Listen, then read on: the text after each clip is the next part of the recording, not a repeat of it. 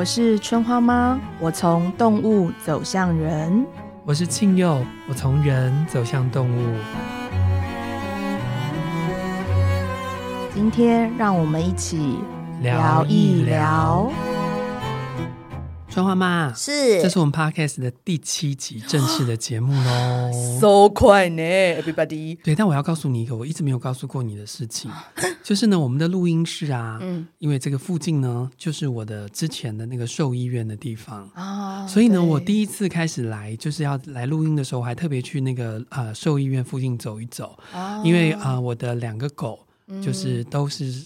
被他们的协助，然后一个是在那个兽医院里面离开，哦、然后另外一个是因为他呃教我怎么样照顾我的狗到最后一刻，嗯、然后送走了我的狗。嗯、所以这个第七集我们来聊一聊，我知道对你来说去年有一个很大的坎，嗯、我们来聊一聊嬉笑怒骂街，我们聊一聊让很多人可能。很辛苦的事情，就是我们养了毛孩子，但毛孩子的寿命会比我们还要短，就是就是一般来讲啦，就是做常理推断，所以我们可能是啊、呃、把他们带回家的人，嗯，我们最后也是把他们送走的人。对，作为一个动物沟通者，你应该有很多很多这种离世沟通的经验吧？对，嗯，我几乎有工作日都会接。到离世沟通的沟通，嗯嗯，嗯，然后我在一开始坦白来说也是蛮没用的，嗯、我是我懂，我真的是沟通完。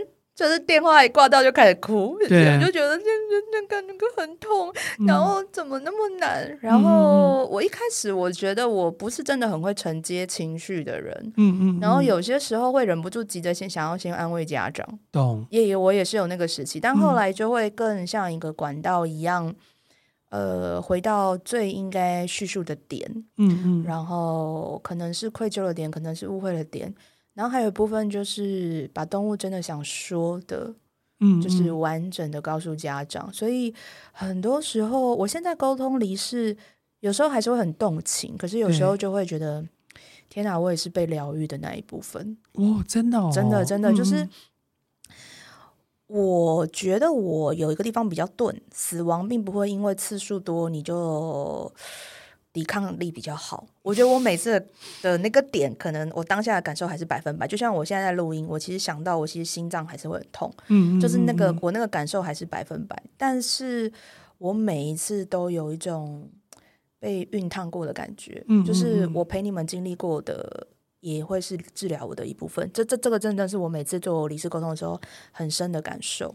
所以，作为一个动物沟通者，是一个管道。事实上，这管道就连接了两处：嗯、一处就是人活在这个世界上的人，嗯、另外一处就是离开这个世界的动物。嗯、所以，我们分这两 part 来聊一聊。嗯、我想，大部分的麻瓜如我，比较可以了解那个失去了动物活在人的世界里面的主人的情绪。嗯，因为会觉得哇，我这么爱一个一个孩子，嗯、然后他离开了，然后我不知道他过得好不好，对我不知道他还有没有什么没有说出来的话，嗯、甚至我们有没有办法去。和解或者是弥补，嗯嗯，那我觉得这个部分好像我比较可以了解，嗯、还是春花妈有什么要帮我们补充的吗？我觉得我可以跟大家分享的是，通常来做离世沟通的家长们，通常会问的典型的问题，然后我都要，我先很很认真的跟你说，不论你问什么问题，我都会很诚挚的陪伴你，因为那就是你所有的感受，你的爱的需要个流动。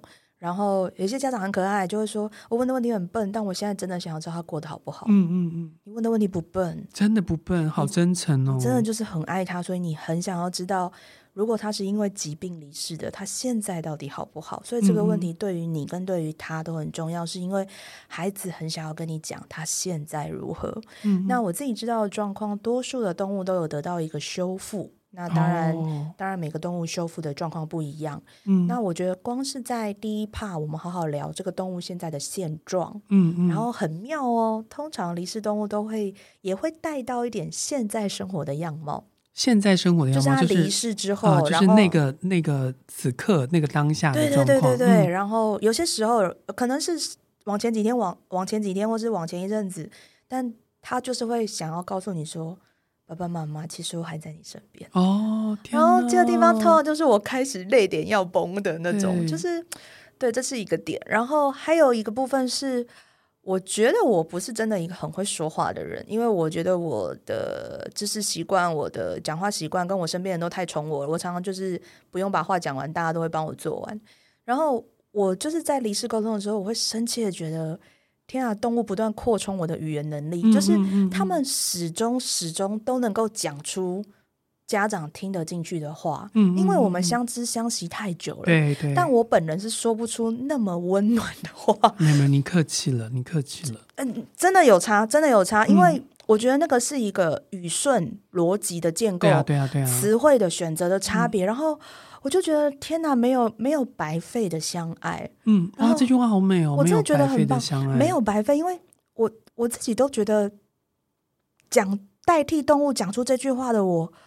天哪，真的是做不到！我本人对自己评估做不到。然后，嗯、但是你太了解你的爸妈，你了太了解你那些陪伴你的人，对，所以你能够讲出的那句话，就是真的是超级命中红心的，不是只是为了安慰他，而是告诉他说你的付出没有白费。嗯嗯。然后那个东西也很感动我。其实很多时候在这种对话过程当中，我会感觉到一种时间的经过，嗯、所以那也是一个让我很感动的。嗯。然后还有一部分的家长，呃，或许就是这个这个状况我也比较有，就是呃，如果他们的离世的方式，如果有可能是不在身边，嗯，或者是选择安乐，对，呃，或者是某一些呃不预期的原因没有办法亲自陪在他身边的时候，他们会对于这个状况感到非常非常的愧疚，没错。然后，嗯。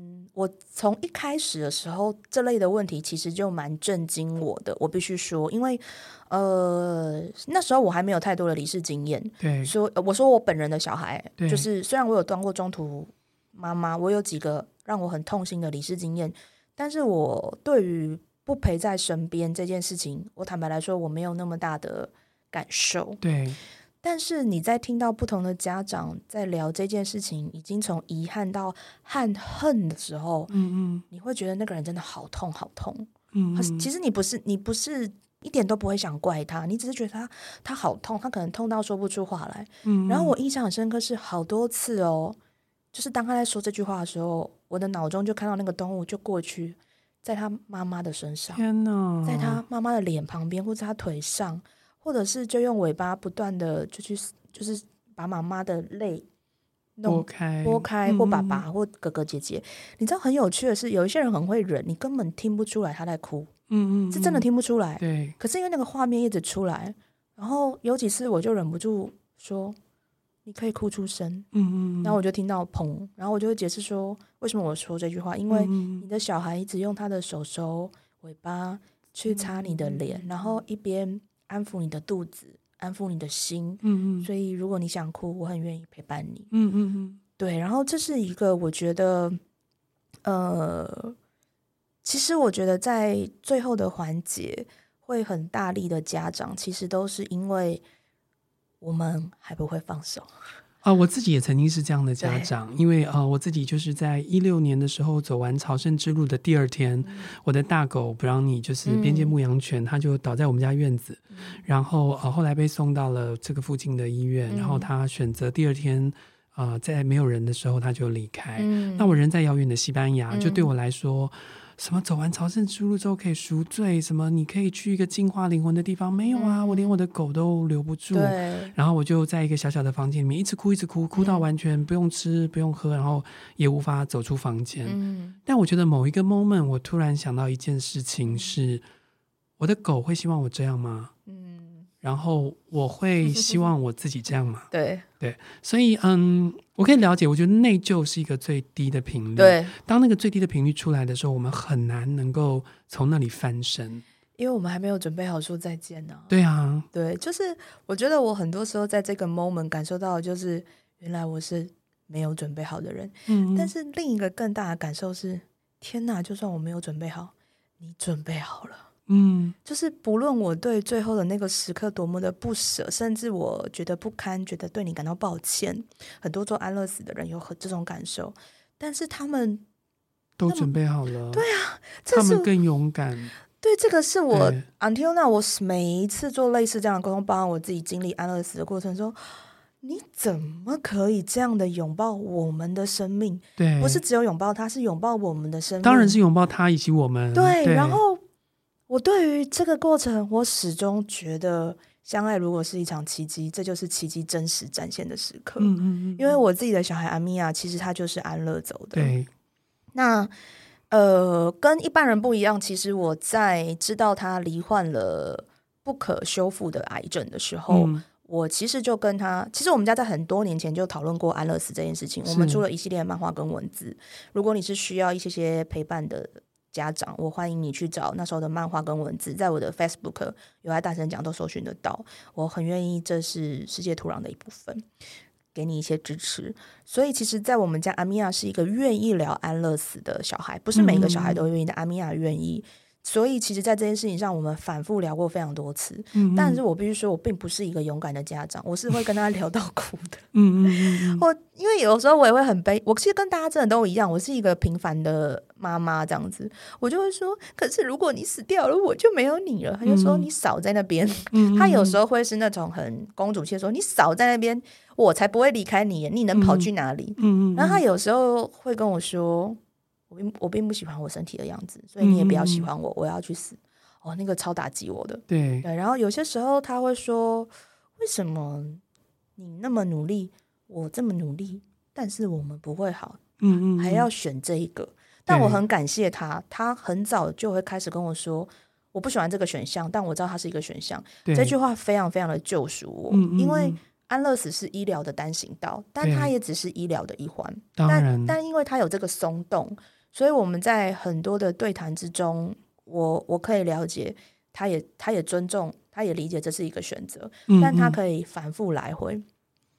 但直到最后我们选择安乐死的时候，我都我我觉得我是比较想要反悔的那一方。我觉得很诚实，就是不不止诚实，我觉得是每一个作为人，我们真的还没有办法经过死亡这件事情的时候，我们很难。百分之百的知道这个单行道是对的，对。然后我，因为我的原则很简单，如果我的小孩没有选择放弃治疗的话，各种医疗性的话，我为什么要放弃？没错。然后，因为胖咪那时候还是觉得有可能，有可能。其实那一天他回家的状况是，他很状况很不好，然后他没有办法好好呼吸。嗯嗯。但是他就是很倔强，然后我就是陪着他做任何事情，结果他。其实就休克了，嗯嗯，然后因为他说他还想活，所以我立刻就是帮他急救，然后让他活过来了，嗯，然后可是活过来他其实还是很不好，嗯，那时候我其实已经心情上，我觉得我有一个我有一个心已经封闭了，嗯，就是那个封闭是太痛了，所以你有个东西关起来了，嗯嗯，但是我还是继续陪伴他，然后让他做他能做的事情，嗯，然后他后来要我抱抱他，然后跟他讲话的时候。他就说：“好了，我可以死了。”哦，那个我真的是，我现在可以这样跟你们讲，但其实我在那当下太天崩地裂了。我觉得我就是陷入全然的黑暗，然后我突然什么都听不到，嗯、就是久违的 turn off。嗯，然后但因为他的脸还在你面前，你也看到他看着你，然后他就直接伸手打我的脸，嗯、然后我就说：“啊，我有听到。”我第一个反应还是我有听到，然后我就说。胖咪，你说什么？嗯嗯，就说我们不是在聊安乐死吗？我可以啊，嗯，然后我就，我还是那时候拿回我的职业道德，我就跟他再解释一次什么是安乐死。嗯嗯嗯，我这件事情我 always 可以做到，就是我再跟他解释一下这个过程，然后什么叫做安乐死，然后安乐死的流程，然后终止什么，他就说：“哎呀，你不用跟我讲那么多，我听过很多次了，因为我在家工作嘛，都讨论过了，还有我在家工作，对外，嗯，对，然后所以我讲过非常多次，然后他就说我要做的事情是什么什么。”他要在安乐死之前做的事情是，他要打电话跟他要跟他要打视讯电话跟他在意的人是是是讲电话，嗯嗯。然后那个晚上其实非常晚了，十一二点了。然后他想要讲的每一个人都有讲到，哇哦，他非常的奇迹，嗯嗯，我觉得非常的奇迹，嗯嗯。然后我觉得，因为我在那时候做了一个承诺。有一点点对我自己是有点残忍的，但是这就是我的爱的方式。第一个承诺是不能哭，嗯，我觉得很残忍，嗯，很难。但是第二个承诺就是，当这些事情结束之后，我要尽情悲伤，嗯嗯嗯。对，所以胖咪不是一个完全坏的小孩，但是我在胖咪不是说坏啦，胖咪不是完全骄纵的小孩，但是他有他尊荣的地方，希望被我好好的珍视到最后一刻，嗯嗯嗯嗯，所以就是不能哭，但最后可以尽情的悲伤。当整个过程当中，我确实是都没有哭。嗯嗯，我真的有一种在办宴席，我邀请人家来参加一场告别的那个，是是是是嗯嗯，然后好好的把这个旅程完成。然后当这件事情结束的时候，我不是说我觉得我心里有个地方，在送他回家的那天就关起来了嘛？对。然后那个地方就开始像一个小洞，然后就开始流各种。疼痛，嗯，出来，没错。可是，一开始我还是没有办法哭的，嗯嗯，就是我觉得那东西很像是满到你身体水库满了，然后就砰的出来。对。可是很可怕的是，我一开始没有办法哭，嗯、我真的还是没办法哭。对。然后是直到有一天，我们家的音响无缘无故放了一首他的歌，的歌，然后我就。嗯前面都还好，然后突然听到那个关键副歌，就张悬，就是安普的宝贝的时候，我的宝贝宝贝。然后因为我每次唱这句的时候，我都会想要泡面跟我讲说，你唱的很难听。然后我在内心又想到这件事情，然后我就开始才开始哭，就没有办法停。所以这也是泡咪的礼物啊。对，然后我从那时候才接到了第二个礼物。尽情悲伤，嗯嗯嗯，所以我一直觉得，可是其实我觉得我自己的沟通经验是，每一个人的状况不同，有些人当下就可以，可是我一直觉得，呃，我我必须要说，每一个愿意在家里养动物的人，你都是生命中的勇者，没错，因为你愿意承接生命比你更早离开，嗯嗯，这真的很难很难，对，你知道，就是无论如何，我们愿意在家里养一个动物。我们一定有感情，然后随着感情的多寡，我们在面对别离的时候，那个失去的感觉就会越来越强烈。所以你也会发现，你知道，在不同的年纪，在不同的状况之下，你失去这些伙伴，你失去这些孩子的时候，你可能会发现，你还是原本的那个人。你对失去还是感到非常的痛心，你感觉到自己的无力，你的一切的，就是感觉到自己的无用。但是其实也在那一个时刻，我真诚的发现，死亡的礼物是你会发现，你还是跟当初一样爱着他的人。嗯嗯嗯，我自己觉得，就是刚刚春花妈讲到的，就是说都是勇者。我觉得我们愿意陪一个生命走到最后，甚至看他画下句点，嗯、我认为这件事情都非常的棒，因为我们都坚持到了最后一刻。我们不是啊、呃、半途遗弃的人，我们好好的说 hello，然后好好的说拜拜。Yeah. 但是我想问的是，很多人对于离世沟通会想问的问题，应该是他们去了哪里？这个我先用官方回答，没有，就是我标准，就是我我觉得还是要先建构一个世界。当然，这也是我在沟通的。呃，沟通的过程当中慢慢建立出来的，就是其实离世之后啊，动物离世之后会有三种路径。当然，所有动物一离世的时候，括号只有动物，人类我不知道，因为那不是我的研究范围，嗯、无法分享。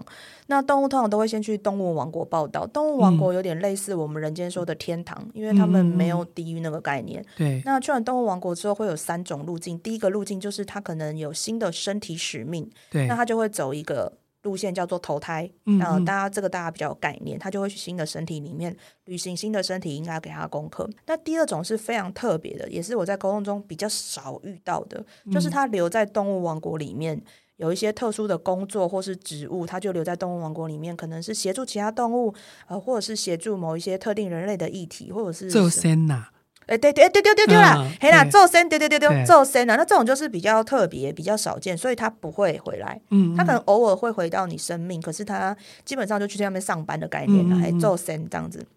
那第三种就是比较多会发生的，就是他不是一也不是二，然后他用灵魂的形式、灵魂的状态回到你家，回到你身边，陪伴你在一起，这样子。指导灵，指导灵，no no，就是。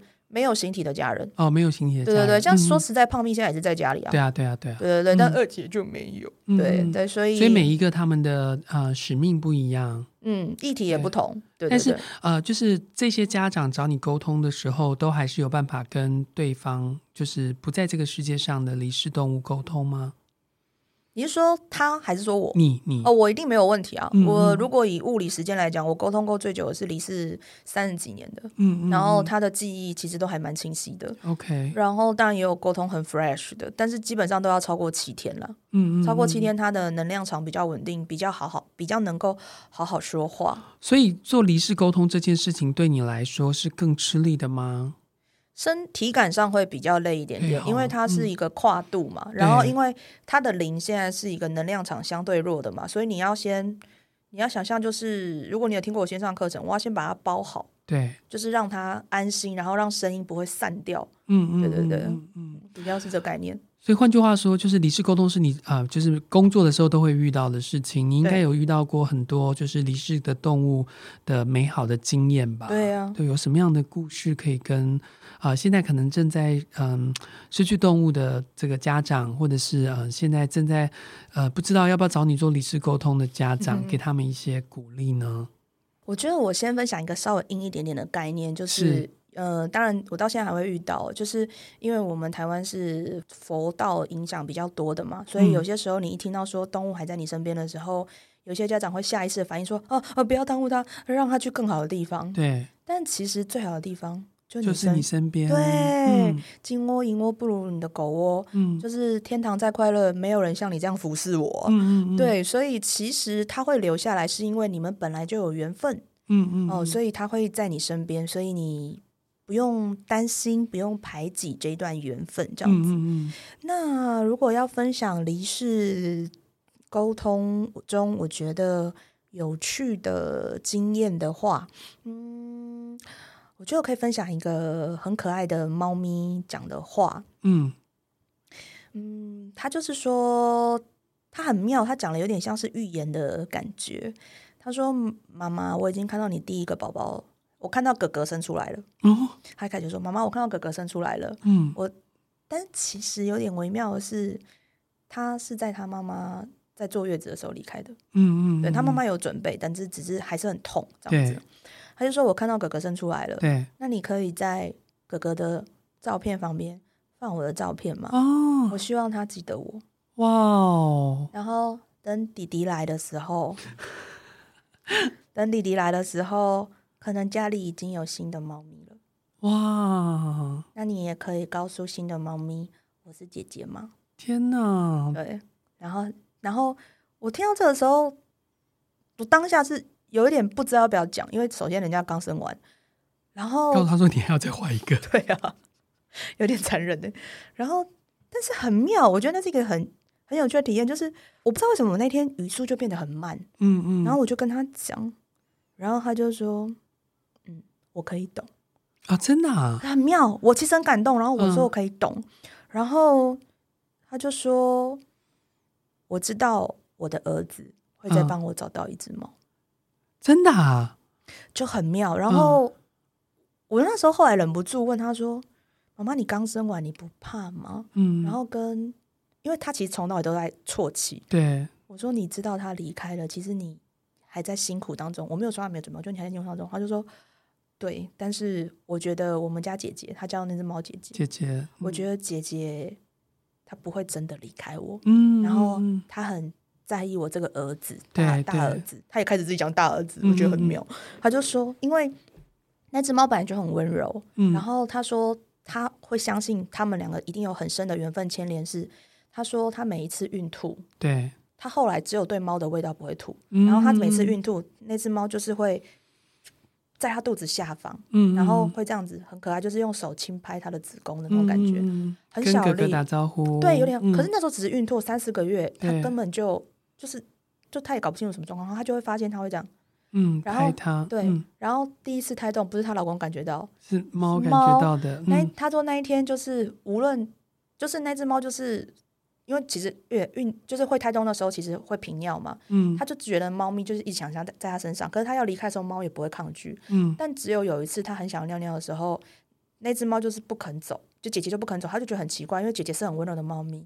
然后他就摸姐姐说：“姐姐，妈妈要尿尿啊，嗯，起来。”然后那他说那只猫就这样突然抬头看他一眼，然后下一刻第一次踢就出现了。嗯、哇！当然因为后来胎动会越严重嘛。然后他就说每一次这样的时候。那只姐姐猫就会拿额头，不会，它不会像之前用手手，它用额头去顶它的肚子，去动它的肚子。对，嗯、然后他就觉得，他就会说：“你们是不是俩在聊天呢？”就是额叶的相碰啊。对对对，他就说：“你们俩是不是在聊天呢？”嗯嗯。胎动有时候会趋缓，有时候不会趋缓，所以他无法确定。但是他说他他会有一种他们在聊天的感觉，然后他就变成是同时跟他俩跟姐姐跟哥哥讲话。嗯，然后他说他很喜欢那个共振感，所以他知道他说他的心愿其实是他希望他出月子之后，他儿子可以看到姐姐。哦，可惜，嗯，缘分，但身体上看不到对对对对，灵魂的相见。对，嗯，但是后来其实真的就有弟弟，真的哦，然后也有一只猫。天呐！然后我觉得最感真的是预言。对，然后我最感动的不是这件事情，嗯，最感动的是他拍给我的照片里面，就是他们家的照片里面，姐姐真的在中间哦，我好喜欢。然后旁边是哥哥刚出生没多久没毛的那个状况，我觉得很感动哎，嗯嗯，我很喜欢，就是。这是一个，当然，这是一个非常非常非常美好的故事，就是所有事情都有了延续，这就是缘分的另一种方式。但当然也有另一种，就是我知道，呃，因为某一些讯息啊，有一些人就是会觉得很想来做找我做离世沟通，然后想知道你的缘分有没有继续。但就像我举我自己当例子，很多时候缘分并没有以任何形式很明确的继续，就像是我的二姐曼玉。嗯嗯，就是二姐没有回到她的灵魂，没有回到我家，没有跟我继续在一起。她有她新的使命，对，也不在我身边。嗯嗯，我觉得这个是我会花一阵子努力跟大家分享的，就是没有在你身边，那就是因为她有她自己的使命，而我们曾经是彼此生命中的养分，嗯，所以他可以当一个骄傲独立的个体。嗯嗯嗯，也就是说，我们在这辈子我们该完成的功课，我们一起完成了。哦，所以他可以往下一个旅程前进。嗯，嗯，所以不见得每一个缘分都必须要投胎回来到我们的身边，跟我们继续。嗯、也许你就是一个够坚强、够勇敢、够独立，一个能够辅助动物完成自己使命的人。嗯嗯，那那一辈子的相逢。就是最好的相遇了。对，我觉得作为人类，如果我们自诩为食物链的最顶端，或是我们认为我们是这个地球最聪明的一个物种的话，请你不要把那个聪明用在想要去控制其他的动物身上。对，你应该要顺势而为，顺势而为。你应该要知道，这些动物它们来就是圆满了我们，我们也圆满了它。对，可是不代表这个圆满要持续下去。不一定，对，缘分缘分流转的方式，缘分延续的方式有各式各样。但是投胎不是你唯一的选择。对对，因为我另外一个狗，它是一个长毛腊肠狗，然后呢，它的它跟我之间缘分就非常非常的特别，因为呃，它就是一个意志力坚强的狗，所以就是等到它得了黑色素癌，然后呃，兽医说很多人因为这个花费很贵，在西方世界里面，他们就会选择让它安乐。嗯，然后我说我没有要安乐，所以他说那就是减轻它的疼痛，所以就是做那个呃吗啡贴片。嗯。然后就让他吃药到吗啡贴片，他后来就活过了临床实验中的的的时间，就变成了一个奇迹。所以他每活一天都是个奇迹，每活一天都是个奇迹。然后因为意志力又特坚强，他可以一个礼拜不吃东西，然后就因为我就周末会碰到他，就周末等我回去。然后他最后离开的时候，也是只有我跟他，然后我就看着他吐出三口气，没有痛苦，然后离开。我觉得，对，我觉得，嗯。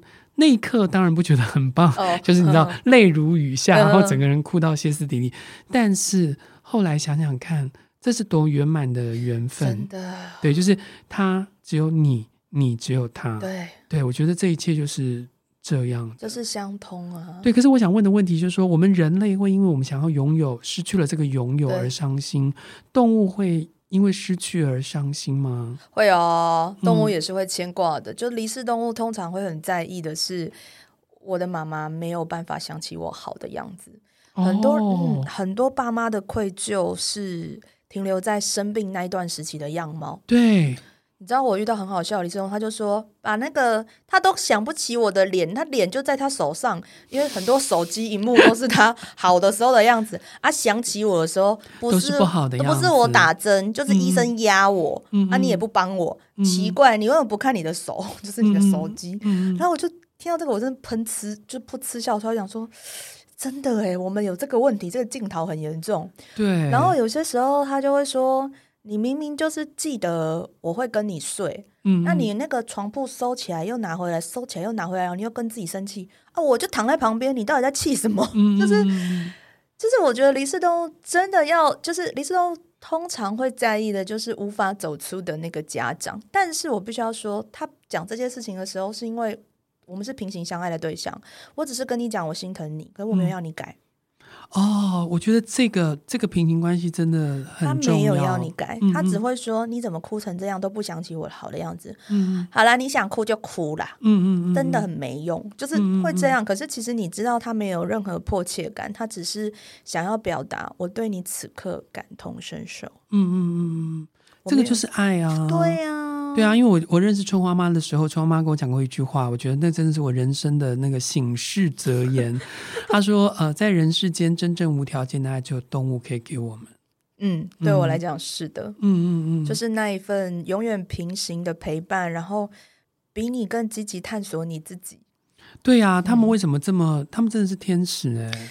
就是这会让我对于动物，动物是一个专注的个体，它对于他们的使命，对于所有的相遇都是视若珍宝。嗯，嗯嗯，就是这个过程会让我，呃，非常的非常的领受各种学习，然后我也会觉得这是一个不断跟不断了解自己的过程。嗯，嗯嗯，然后跟你能够真的把所有的爱。变成你的形状付出，嗯嗯嗯，我一直在不同的动物身上感受到，原来我也是有能耐的人。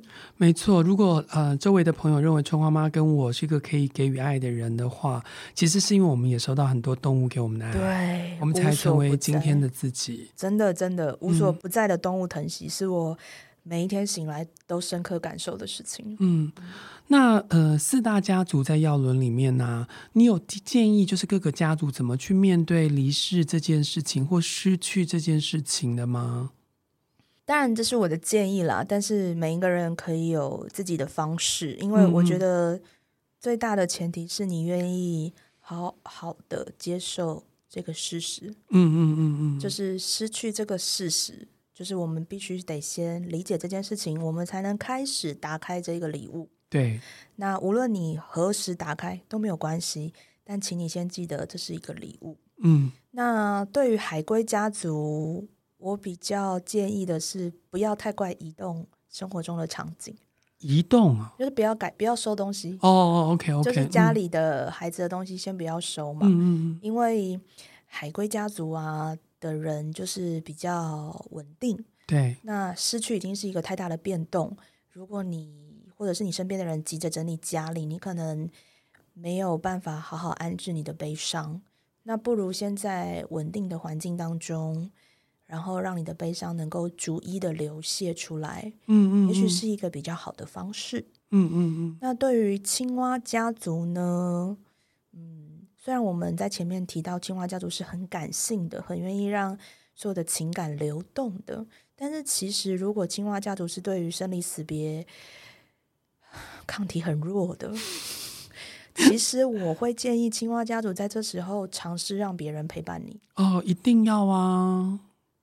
但对他来讲可能有点难，更痛苦，更难了，啊，不是痛苦。对，就是他的悲，因为可能他们都比较相信我的悲伤是我的。嗯嗯，对，但我很愿意邀请你们领受别人的善意。嗯嗯，也许我们的安慰很拙劣。嗯，但是我们想要稍微陪伴你一点点，让你感觉到你还是被陪伴着的。嗯，嗯，我们只能创造这样的体验。是。然后对于呃灵鸟家族，灵鸟家族面对失去的时候，我觉得很关键的，必须是在比较开始的时间，先让他发泄出来。哦，先让他讲出来他。的愤怒，他的遗憾，嗯、他的种种，对，就是先想办法让他讲出来，哭出来，嗯嗯嗯，然后好好的带他去放松一下，那接下来他就会重拾他自己的节奏。对，对我觉得第一次的那个 come out 比较重要。蝴蝶家族面对悲伤，就是一个比较迷离的。我觉得面对蝴蝶家族是。如常的陪他不用特别说什么，然后制造一些快乐的可能。嗯嗯，对，就是因为我觉得蝴蝶家族它会间歇性的发作它的状况。哦，懂。对，所以你说要拿一个很稳定的东西，因为它本身也不是很稳定的。对，就是在他能聊的时候陪他聊，因为他愿意开口的时候，就是他某一个准备好的 moment。嗯嗯。但是你平常想要跟他谈这件事情的时候，也许他没有办法放开来聊，嗯、所以先如常，然后适时的给予他想要的，然后多提供一点快乐的记忆。嗯，我觉得这样就够了。嗯，对。最后，我自己想要讲一个我自己在呃面对不管是动物或是家人的生离死别的时候，自己的一个小小的发现。我真的不知道别人或是春花妈有没有这样的感觉，就是我发现我那个我在面对巨大的悲伤之后，我常常会有一段时间，我自己叫做圣洁时刻，也没有快乐，也没有不快乐，也没有悲伤，也没有不悲伤，就是在一个非常中立的时光里面。然后我就发现，在这个中立的时光里面，我可以修复自己。可是这个修复，我很难去讲什么叫做修复。就是比如说，真的做了什么吗？或者是真的呃为自己改变什么吗？不一定。但是，所以我后来都常。呃，如果有朋友的呃毛孩子或者是家人离开的时候，我都会提醒这个事情，就是如果你跟我一样有遇到这个所谓的圣洁时刻，这个我自己定名的。Oh. 如果你有在这样的机会面到这个圣洁时刻的时候，请你给自己一段嗯静营在里面的时光。Oh. 对，就是你可能可以找到。啊、呃，我把它当做生命的调频吧，可以或许可以帮你的生命调频到一个比较中立的那个状况里面，所以我也很想要提醒，因为我相信在今天会听这个节目，也一定被你的动物的孩子给召唤来听这期节目，或是你曾经听过有一天，你如果真的现在此刻没有，但未来遭逢了这样的时刻的时候，你不妨把这期节目拿出来听听看，你可以听听看春花妈自己啊、呃、面对失去的方式，你可以听听看我。面对失去的方式，然后或许你的执着，或许你的那些嗯、呃、悲伤，能够稍稍的再蜕变一点点，剥壳一点点。谢谢你愿意让我们陪伴你这个难熬的时刻。嗯，最后我们一样要为这些朋友还有听众，我们抽出我们今天动物给的祝福。那我一样抽的呢是春花妈宇宙耀轮所附的牌卡啊，今天这张牌卡我很紧张。金鹰东方的路径。哦，天哪，我们两个抽到是绝配，真的好，好，真的。嗯、呃，我们在非常有趣哦。我们在聊离世动物的时候，我们呃非常的感性，然后可能还没有经历过生离死别的你，你还在预先感受。然后正在经历的人，你可能也正在疼痛哦。那精英十号东方精英呢？它的关键字就是改变正在发生中。每一个养动物的人都知道，死亡是我们必经的改变。嗯嗯。但是必经的改变呢，在透过精英的带领的时候，其实你会发现，你的人生有能耐用不一样的速度引领自己的生命飞翔。嗯嗯。所以，其实我们是能够建立另一个高度的。嗯，然后我觉得非常棒的是，我们抽灵性动物完全指南的时候，我抽到的是编号二零九号金金鱼。嗯，金鱼在药轮里面的位置呢是西方，西方也是一个跟死亡非常有相关的位置，嗯、而金鱼代表的意思是体验，也就是说，死亡是我们必经的体验。嗯，但体验如何变成我们生命中的养分？嗯。总有一天，它一定会是养分的，不然我们不会有感的体验。所以此刻的你，无论是悲是喜，是难以放下，或者是无法原谅自己，你就想象有一头大大大大的金鱼，温柔的游在你的身边。嗯，它的水波在经过你的时候，带给你生命中不一样的波动。但是，我们都是陪伴你经历一场美丽的生命的体验。嗯。我自己好喜欢这一集哦，我也很喜欢。我觉得我不是一个勇敢的人。我在我的脸书的文字当中，或是我生命中有机会跟大家聊天的时候，我都会说，因为我面对死亡也不是一个勇敢或是厉害的人，所以我愿意也成为陪伴你的一环。希望在每一个环节里面，如果你在面对动物生离死别感到难堪、难过，或者是不知所措的时候，你也可以想到我跟你是一样的，然后我们陪伴彼此。嗯，我也认为我不是一个勇敢的人，但就是很天生叛逆的想问：为什么要勇敢？啊、没有一个人应该要勇敢，我们应该要去，就像今天抽出来的牌卡一样，要去面对这个体验，面对这个改变带来的体验。对啊，对啊，它只是不同速度而已。对啊。所以，如果今天你有被支持，或今天你获得了一点点的温度，我们只想告诉你，你很棒，你很棒，而且你也可以成为支持他人的一环，因为你是被动物深深守护跟爱着的人。记得那个无条件的爱，记得那无条件的爱。谢谢你们今天的陪伴，谢谢，拜拜。拜拜。